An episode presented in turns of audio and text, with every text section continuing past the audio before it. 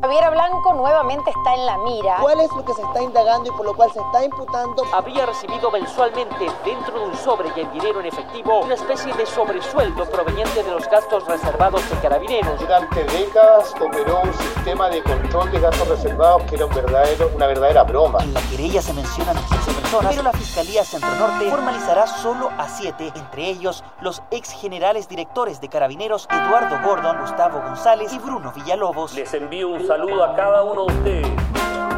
Desde la sala de redacción de La Tercera, esto es Crónica Estéreo. Cada historia tiene un sonido. Soy Francisco Aravena. Bienvenidos.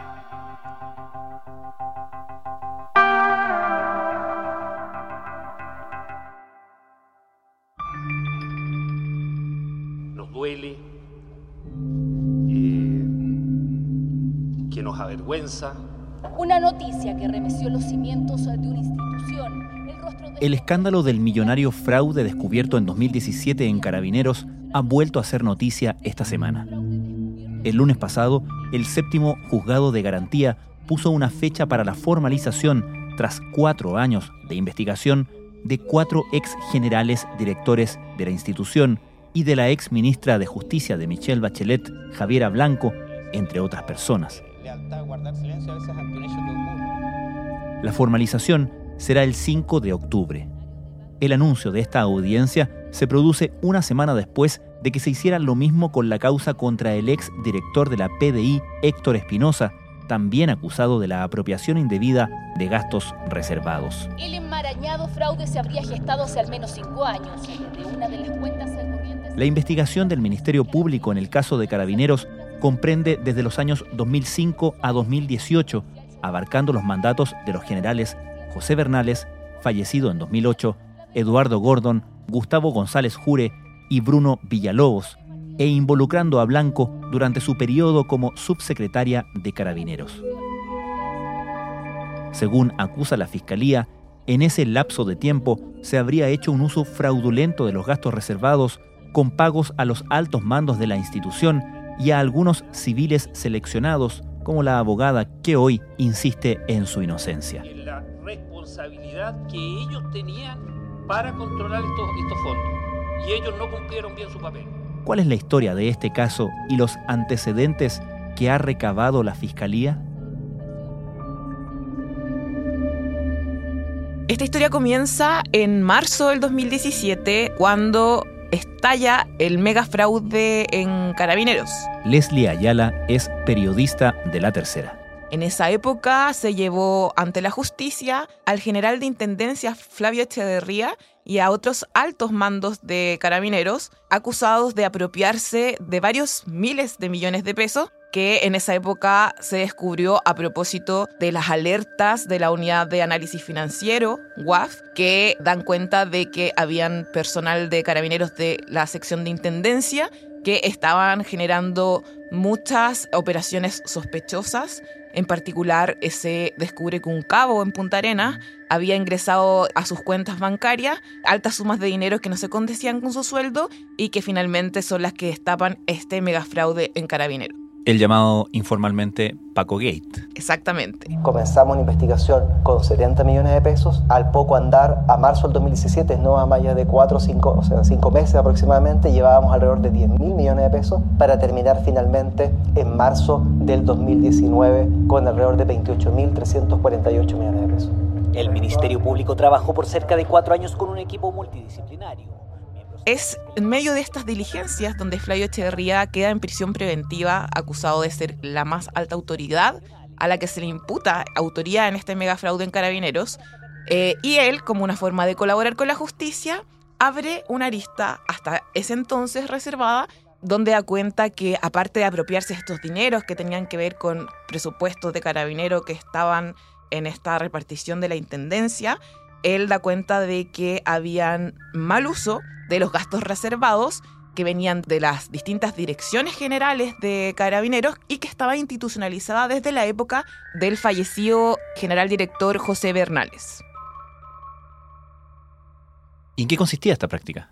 Bueno, lo que detalla Flavio Echeverría ante la Fiscalía era que todos los generales directores, desde José Bernales hasta el que entonces lideraba la institución uniformada, Bruno Villalobos, tenían a su haber cierta cantidad de dinero que tenían a su libre disposición, un monto de cerca de mil millones de pesos entre moneda extranjera y nacional, para ser ocupados en gastos reservados. Ahora, como todo gasto reservado, la ley obliga a quien tiene a su resguardo esta cantidad de dinero a ocuparla en ya sea para costear agentes o espías que actúen bajo la ley de inteligencia o también en actividades que tengan que ver con la persecución del narcotráfico. Obviamente este dinero no era ocupado de esa forma y Flavio Echeverría lo que dice era que mensualmente y por orden de los generales directores de esta época que investiga la Fiscalía, se entregaban mediante un sobre ciertas cantidades de dinero tanto a la cúpula de la policía uniformada como también a civiles.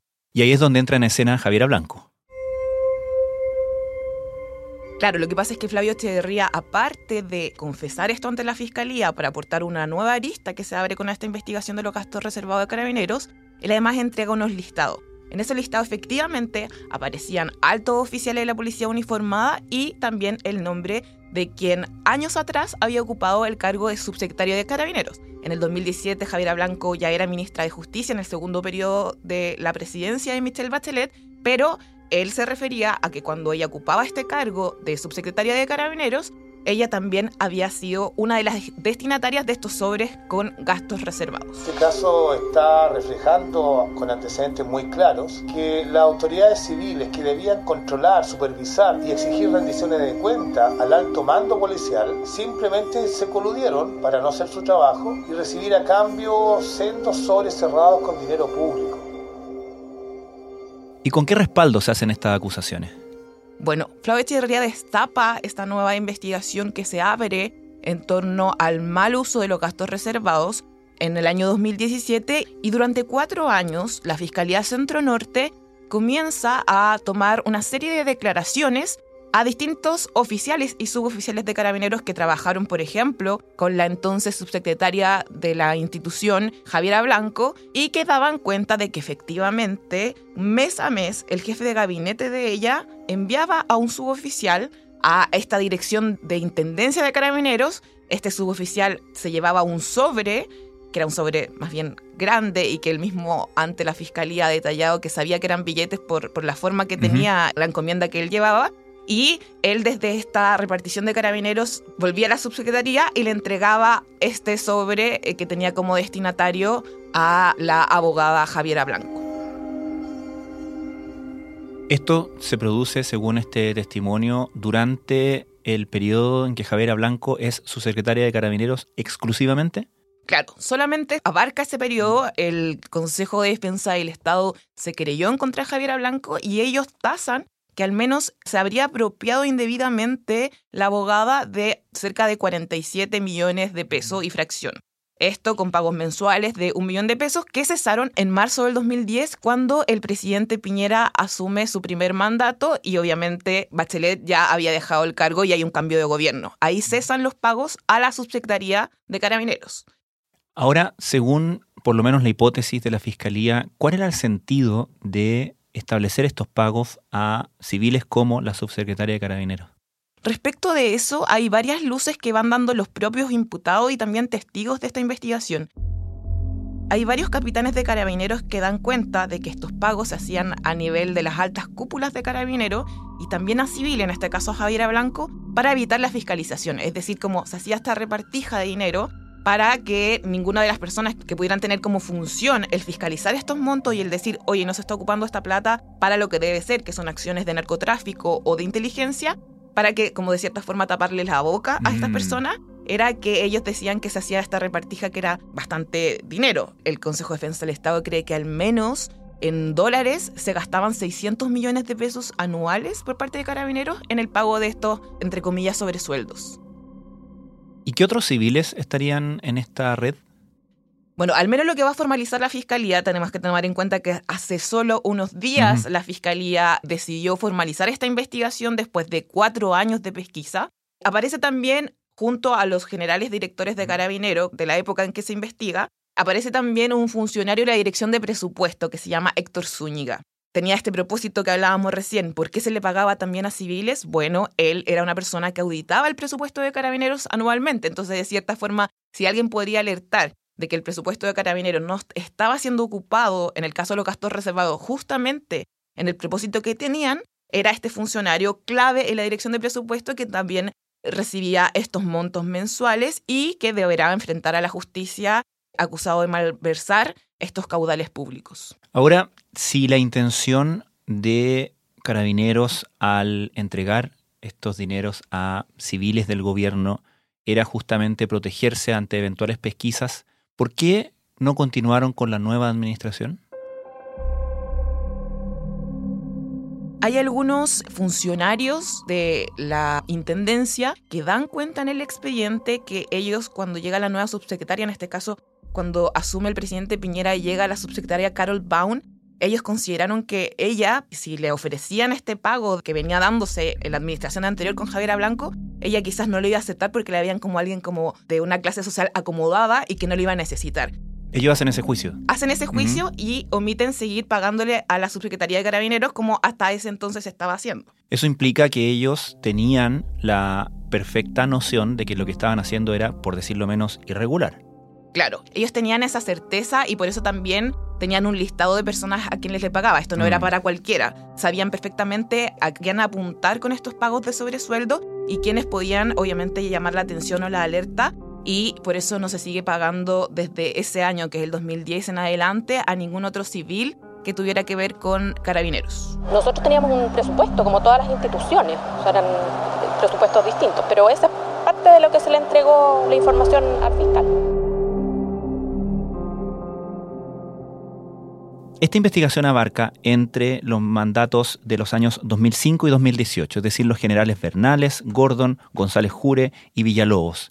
¿Sabemos qué pasaba antes del general Bernales, por ejemplo? ¿O por qué habría comenzado esto con José Bernales? No, lo que pasa es que acá hay un tema de prescripción también. Ah. Hay delitos que prescriben y al menos la investigación, lo que da cuenta Flavio Echeverría, que él era general en la época de Bruno Villalobos, él lo que recordaba era que esos pagos habían comenzado en la era Bernales. Ahora, tenemos que recordar que el general Bernales falleció en un accidente en el extranjero, pero si él estuviera vivo hoy día, la fiscalía también lo imputaría junto a estos otros tres ex generales directores que van a ser llevados ante la justicia por estos presuntos cargos de malversación de caudales públicos. ¿Qué ha dicho la defensa de Javiera Blanco? Javiera Blanco se ha referido al tema en el pasado y ha dicho tajantemente que ella jamás recibió dinero de gastos reservados. Y su defensa, que está encabezada por la penalista Paula Vial, va en esa misma línea. Ella ha sido citada con acusaciones falsas en otras causas con anterioridad, cada una de las cuales ha sido desvirtuada. Lo mismo ocurrirá en esta oportunidad. Ellos dicen, Javiera Blanco ha sido acusada de varios supuestos delitos, Recordemos que ella estuvo involucrada también en una investigación que tenía que ver con las platas del Sename, donde fue sobreseída. Entonces dice, si otras veces ha enfrentado acusaciones que según su defensa son falsas, esta vez dicen van a probar exactamente lo mismo. Recordemos que con la formalización solamente se inicia una etapa de investigación que pese a que lleva varios años, una investigación formalizada, y ahora ella puede eh, entregar todos los antecedentes, y defenderse frente a un tribunal, defender la inocencia que dice tener Javiera Blanco y su abogada.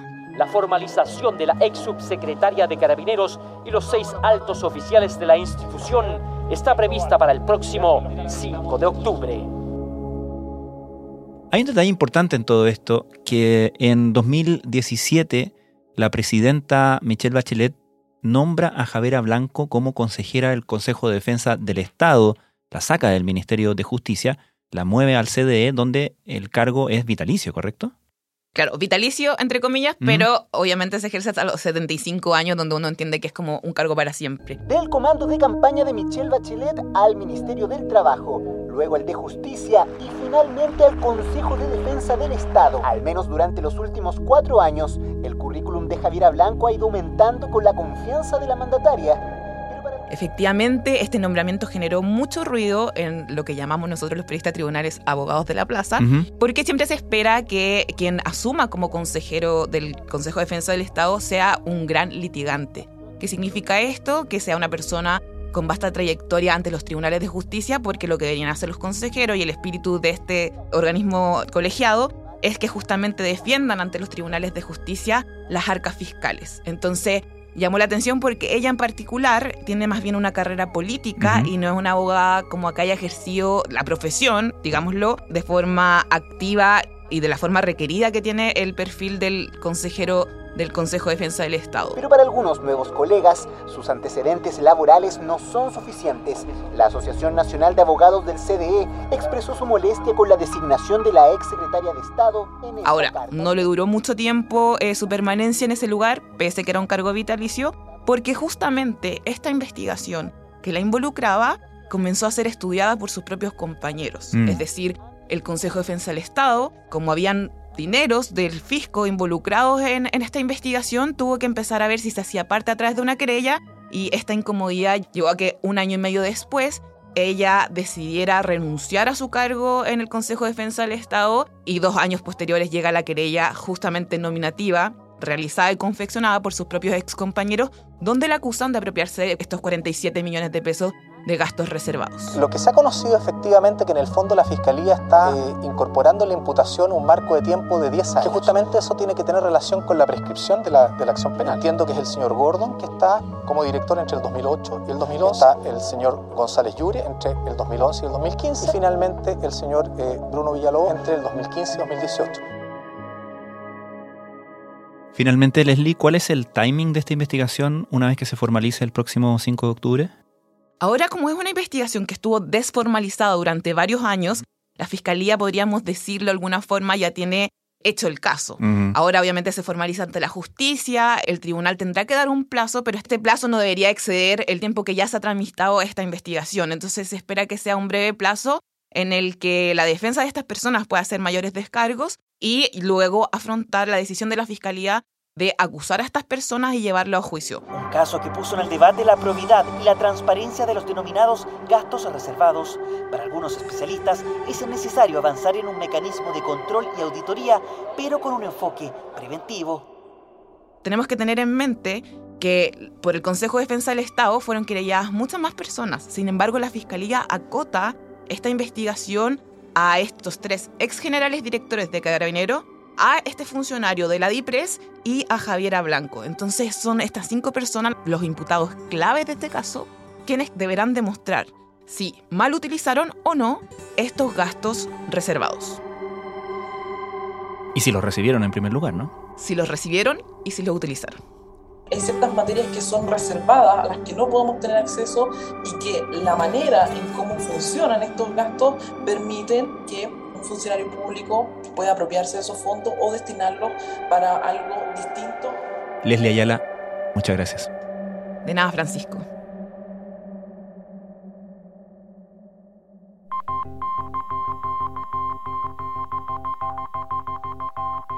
Crónica Estéreo es un podcast de La Tercera.